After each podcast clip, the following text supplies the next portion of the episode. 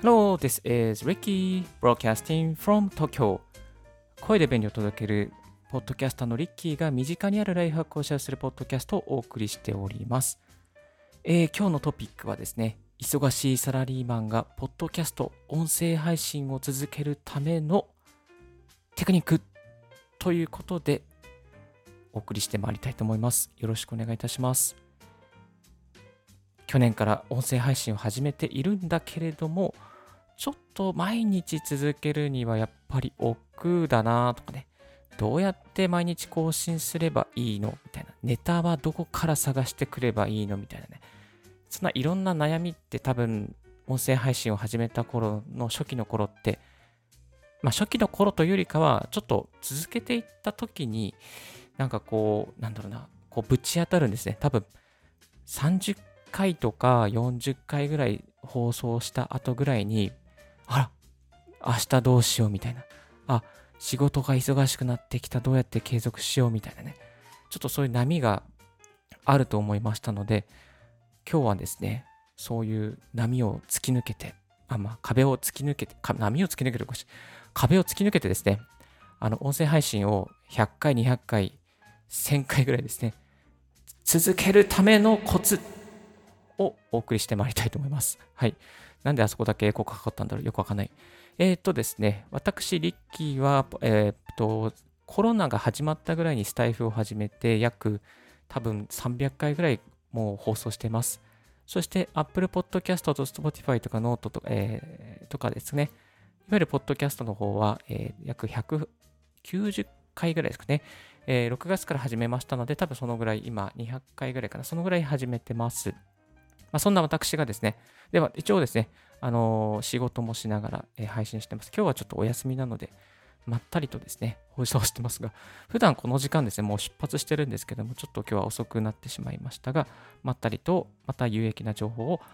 お送りしてまいりたいと思います。皆様の音声配信が少しでも続くように、少しでも楽しく更新できるようなコンテンツを用意しておりますので、20分ほどしばしお付き合いくださいませ。よろしくお願いいたします。YouTube ライブでお聞きの方も本当にありがとうございます。よろしくお願いいたします。えっとですね。で、えっと、3つあるんですけども、いつも3つしか用意しないんですが、3つあります。1つはですね、ま、台本を書きましょうっていうことと、もう1つが、ま、隙間時間を活用しましょうっていうことですね。と、えー、3つ目が朝活で収録しましょうっていうことですね。まあ、これをちょっと深掘りしながら、あの、ノウハウをシェアしていきたいなと思っております。えっ、ー、と、まず台本を書こうということなんですが、これはね、結構おすすめですね。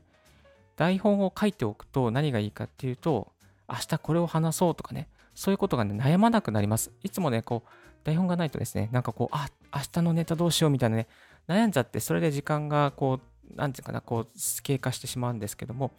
えっ、ー、と、台本書いておけば何を話そうか悩まなくなりますので、まあ、更新しやすくなります。常にリスナーの悩みや、ま、リスナーに届けたいことを考えながら行動していると、自然と、えー、まあ、ネタというかですね、伝えたいこと、音声配信で収録したいことは浮かんでくると思います。で、台本を書くためにですね、いくつかちょっとこう、使えるツールを用意してまいりました。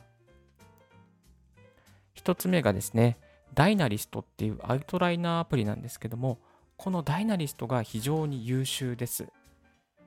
本当にね、章立てとか、まあ、アジェンダ作りとか、まあ、まあ、本当にいわゆる買い物リストとか、あとまあね、本当に論文書くときとかの章立てに非常に役立ちますね。で、無料版で十分に使えていて、えっ、ー、と、アプリ版、Mac 版、Windows 版、ブラウザ版、全部揃っております。動作がサクサクなんですよ。これがね、めっちゃ、まあ、あの、天ぷらがサクサクじゃないですよ。動作がサクサクなんですよ。動作サクサクなんでね、まあ、あの、結構おすすめです。有料版にするとね、あの、画像が貼り付けられたりとか、リマインドが、ダーが付けられたりとかしてます。まあ、あの、ちょっとね、リッキーブログの方にね、これ宣伝なんですけど、リッキーブログの方に、1ヶ月無料で、有料版が使えるリンクを、を、えー、つけてます。え、でこのあの今どあの音声配信の概要欄にもリッキーブログのリンク貼っておきました。ここね、あのちょっとお得なので、もしダイナリストやってみたいなとか、あと有料版使ってみたいなという方はね、リッキーブログの方に1ヶ月の無料の招待がありますので、よろしかったらそちら、えー、リンクを踏んでみて、えー、クリックしてみてください。で、リッキーのね、このダイナリストの使い方なんですけども、いつも音声配信のテン、えー、音声配信用のですね、テンプレを作ってます。ダイナリストの中に。まあ、こういう話し方で、こういう流れでっていうね、そのテンプレート化したものがあって、まあ、それをいつも使い回しながらですね、えー、テンプレの中に今日リスナーさんに伝えたいなと思うことをですね、えー、書かせていただいております。はい。で、あとですね、本番になりましたら、ダイナリストののね、見ながら、こうやってこう、語っていくってね、話していくっていうことをやっています。今、このね、えっ、ー、と、24インチのディスプレイ上に、ダイナリストに書いたことをですね、ネタとか書いて、伝えたいことを全部まとめていて、それを画面見ながらですね、あのマイクに向かって話しかけております。でね、このダイナリストね、何がいいかっていうとね、例えばこう、終わ,、えー、終わったらアーカイブにフォルダーに入れたりとか、後で検索できるようになりますね。後で検索できるようになってるのが非常にいいですね。今、2020年の、まあ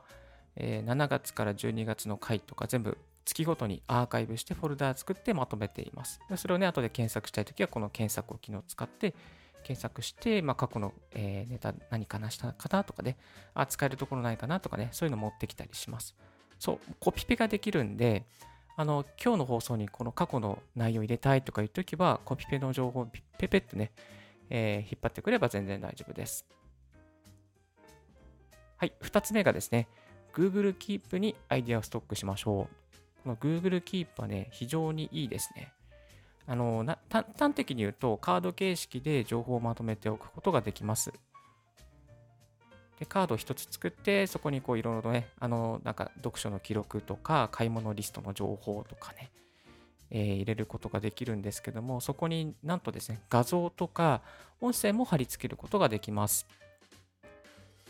で、この Google Keep も非常に動作がサクサクで、スマホでつけ作れたりとか、あとは Mac のアプリはないんですけども、え、ー、とね、ブラウザー上でですね、あの本当に不自由なく使うことができます。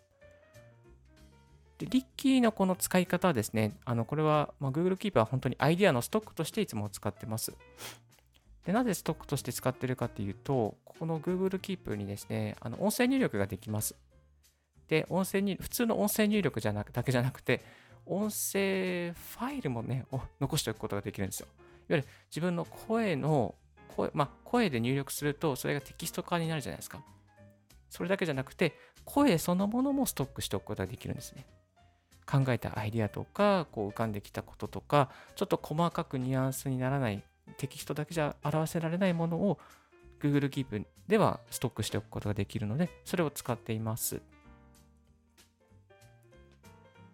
でこの Google Keep ですね、あの勝間和代さんが使っていて、もう勝間さんの本を通して知りました。なのでね、勝間さんの本買ってよかったな。まあ、普通にあるアプリなんですけどね、でもそういうのを通してね、知ることができるんで、非常にありがたいなと思ってます。はい。あとですね、えっ、ー、と、もう一つは iOS のメモ。これもね、結構いいですね。えっ、ー、と、音声配信の、まあ、ね、ネタっていうか、まあ、情報ストックとしても使います。今はあんまり使ってないですけど、でも iOS、まあ、こういうね、アプリ、Google Keep とか Dynalist とかって、まあ、結構ちょっと、うん、ちょっとね、敷居が高いなと思う方は、標準のメモをですね、使うといいと思います。えっ、と、フォルダー分けもできますし、箇条書きにも対応していますし、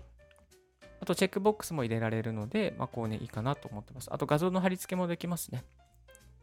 そして後から検索もできるので、ちゃんとフォルダー分けをして、まあ、何月何日の回とかね、入れておいてタイトル作っておけば、えー、後から検索もしやすくていいのかなと、情報のストックになっていいのかなと思います。それでは1つ目ですね、台本を書くっていうことをお伝えさせていただきました。続きまして、2つ目。隙間時間、ごめんなさい。隙間時間を活用する。かっこ移動時間に収録しよう。これはね、なかなか隙間時間はですね、ちょっとね、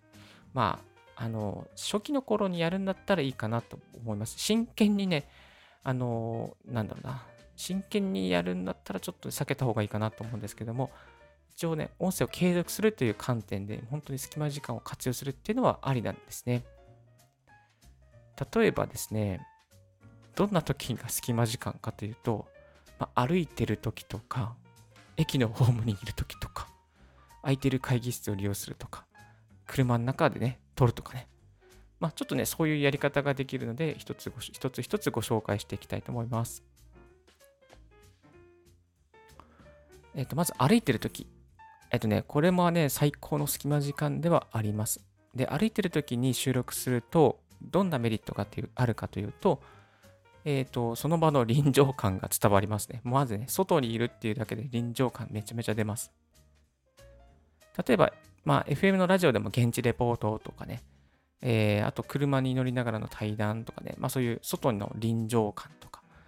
えー、改札の音とかね、都会っぽい音とか、まあそういうこうちょっと周りの音が、風が入ったりとかね、いろいろすることがあります。まあ、周りからね、ちょっとね、な、何、あの人なんかブツブツスマホに向かって話しながら何してんだろうみたいなね、そういう変な目で見られますけども、えっとね、まあ、Amazon のピンマイクとか持ちながら、あの、多分1500円ぐらいで売ってるピンマイクを持ちながら、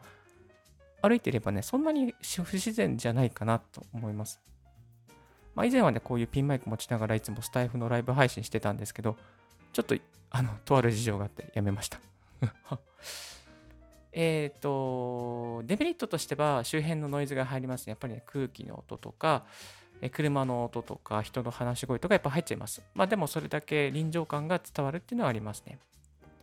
で、強風の時とか雨の時にね、収録できないんですよ。ここがね、ちょっとね、これ毎日継続するって言いながらね、なかなかそこはできないので、まあなんかね、ちょっとこう、習慣化づけたいっていう時にね、いいかなと思います。はい。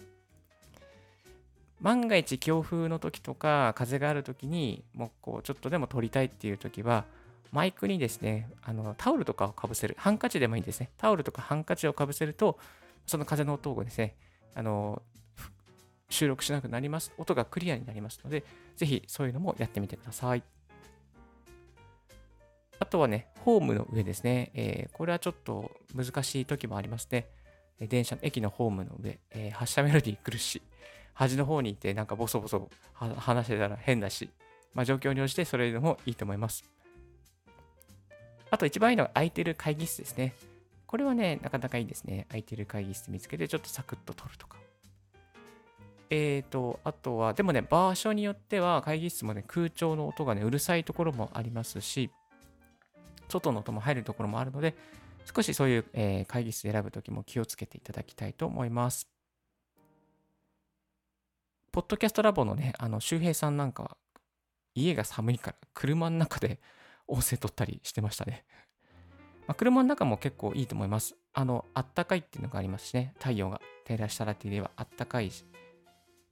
あと、車の中ですね。まあ、車の中、車乗りながらライブ配信してる人もね、よく見かけます。スタイフとかですと、ちょっと車の移動中に、あの、語りながら、ライトライブしますみたいなね。そういう方もいらっしゃいました。ただね、車の中っていうのは、その環境、その音の反響が、まあ、狭いので、結構ね、音が反射するんですよね。声がすぐ、ま、窓ガラスに当たって入ってくるので、反響音が入りますから、ちょっとそういうノイズに気をつけた方がいいと思います。はい。隙間時間の活用ということで、いくつかご紹介させていただきました。それでは最後、朝活で収録しようということで、朝活の収録は結構いいと思います。まあ、このラポッドキャストも今、朝活で収録してるんですけれども、いかがでしょうか？まあ、いかがでしょうかというかね、うん。どうなんでしょうかね。メリットとしては、あの頭がすっきりした状態で話せるっていうのがあります。あと、周りが静かなのでノイズが入りづらいです。あとデメリットとしてはね、やっぱり口の筋肉が固まってるんですよね。こうなんかね、なんかね、発声しないと声が出ないっていうのがあります。夜に撮った方がはっきり話せてるかなっていう感じはいたしますね。だから今ちょっとこう、あの、ヘイヘイさん、詩吟のですね、ヘイヘイさんの本、本当の腹式呼吸を読みながら、えっ、ー、と、なんだろうな、声を出せるようにしたりとか、幸あれ子さんとですね、あの、本当発声方法とかを勉強しながらやったりしております。で、この先ほど紹介したヘイヘイさんの本、本当の腹式呼吸、Amazon の Kindle Unlimited で0円で読める内容となっております。声を本当に自分のものにしていきたい。音声配信のためにしっかり声を出していきたいという方、本当にね、難しいこと一切書いてないなかったです。はい。誰でもできる、簡単に、えー、できるですね、腹式呼吸方法とか発声方法。ヘイヘイさんがですね、10年以上かけて積み上げたノウハウを分かりやすく解説してくれてますので、よろしければこちらの本当の腹式呼吸もチェックしてみてください。ただ、えー、集合住宅の方はちょっとね、発生すると朝声の大きさ気をつけてください。多分苦情きます。はい、うちは集合住宅なんでちょっと今やばいかなと思いながらも配信しておりますけども、まあもう C なんでね、大丈夫だと思いますけども、あの集合住宅朝ですね、朝声を出すとちょっと危険ですので、お気をつけください。で、ちょっと朝活の話に戻りまして、あの、そんな朝活なんてね、忙しくてできねえよみたいなね、まあ、そういう声も聞こえるかなと思います。ま、ただね、あのまあ、私も実は朝活できなかったんです、ずっと。でも、ちょっとね、1週間ごとに15分早く起きるっていう風にしてみたら、まあ、なんとか1ヶ月で、あの6時に起きることができて、その次は6時から5時に、今は5時から4時半に起きることができています。でこのスモールスタートでね、朝活って始めていくと、えー、まあ、長い月日をかけて早く起きれるようになりますので、ぜひぜひそういう風にスモールスタートでやってみてください。あと今、生活習慣を変えたいとかね、あのー、なんだろうな、この緊急事態宣言が今出るか出ないか出ないかってあるじゃないですか。でね、これね、結構チャンスだと思うんですよ、自分としては。あの、今までこう飲み歩いていたりとか、何かこうやりたいことがあったけどやれなかったっていう方にとっては、生活習慣を正す最高のチャンスなので、ぜひですね、このタイミングを逃さずに、新しい習慣を、朝活をやってみるといいかなと思います。はい。でですね、朝活の時の音声配信でおすすめなのが、えっ、ー、とですね、あ、おすすめではないか。そうですね。はい。朝活の音声配信の場合は、ちょっとね、やっぱり声の筋肉を届あの、なんだろうな、こう、ほぐしたりとか、ちょっと発声をし、まあ、小さな声で発声をしつつ、あと、朝ね、コーヒーを飲まない方がいいと思います。コーヒー飲んじゃうとね、なんかね、あれなんですよ。口がニョクニョク、ニョクニョク、口の中にこう、こうなんかね、液体がのこのこ残るんですよね。だからちょっとこう、声の発声が悪く、まあ、聞きづらくなります。今もね、ちょっとこれ、今日聞きづらいかもしれませんけど、けども、えっ、ー、と、コーヒー飲むと特にね、ちょっとこう、くちゅくちゅ残るんで、口の中に。まあ、あの、水を飲んでおいて、そして、えー、声のあの音声配信の収録が終わったら、コーヒーを飲むといいかなと思っております。まあ、そういう風にしたら、ちょっとね、音は改善されつつあります。で、朝活したい方ね、おすすめなのが、ハッシュタグで朝活ってね、ツイートすると結構朝活仲間の人がリプライしてくれたりとか、なんかね、一緒に頑張りましょうみたいなね、そういう 応援的なコメントをね、してくれてる方とか、あと朝活なんか何日目ですって記録を書いて、こう頑張ってる方がいるので、あ、こういう人みたいに頑張ろうっていう気持ちにもなれるので、ぜひやってみてください。朝活のポッドキャスト収録、なかなかのいいので、これはね、このおかげで私、いつも朝6時半から7時ぐらいにかけて、えー、音声収録をすることができています。いやー、本当にこんなに続くとは思わなかったので、こんなことを語ってますけども、はい、いかがでしたでしょうか？えー、忙しいサラリーマンがポッドキャスト音声配信を続けるためのテクニックとして3つご紹介させていただきました。1つは台本を書きましょう。2つ目が隙間時間を活用しましょう。移動時間に収録しよう。ということですね。3つ目が朝活で収録しましょうということをお伝えさせていただきました。いかがでしたでしょうか？少しでも、あ、これで音声配信続けられそうって思っていただけたら ありがたいんですけども、はい。でもなかなかね、続けるのは難しいと思いますよ。まあだから、毎日は続けられなくても、休みの日の前とか、休みの日の朝とか、1週間に1回でもね、あの収録して配信するといいと思います。で、音声配信のいいところはやっぱりブログより時間をかけずにですね、1本生産することができる。まあ、声のブログっていうふうに中にも言われますけども、あのそういうふうにね、こう簡単に始められるっていうところとか、あと、そのあなたの声によって、なんだろうな、こう、本当にこう、ニュアンスとか、温かさ、人の温かさを伝えられるっていうのが一番いいところかなと思ってます。あ、そうそう。あの、音声配信をね、始める方におすすめなのが、この声のブログを始めよう音声配信の教科書、おすすめのアプリから魅力的なチャンネル作り、収益化の仕組みまでということで、エージェントゆきさんという方がですね、この音声配信の始め方について、えー、ドルのアニメテッド版でご紹介されています。この本非常に読みやすくてですね、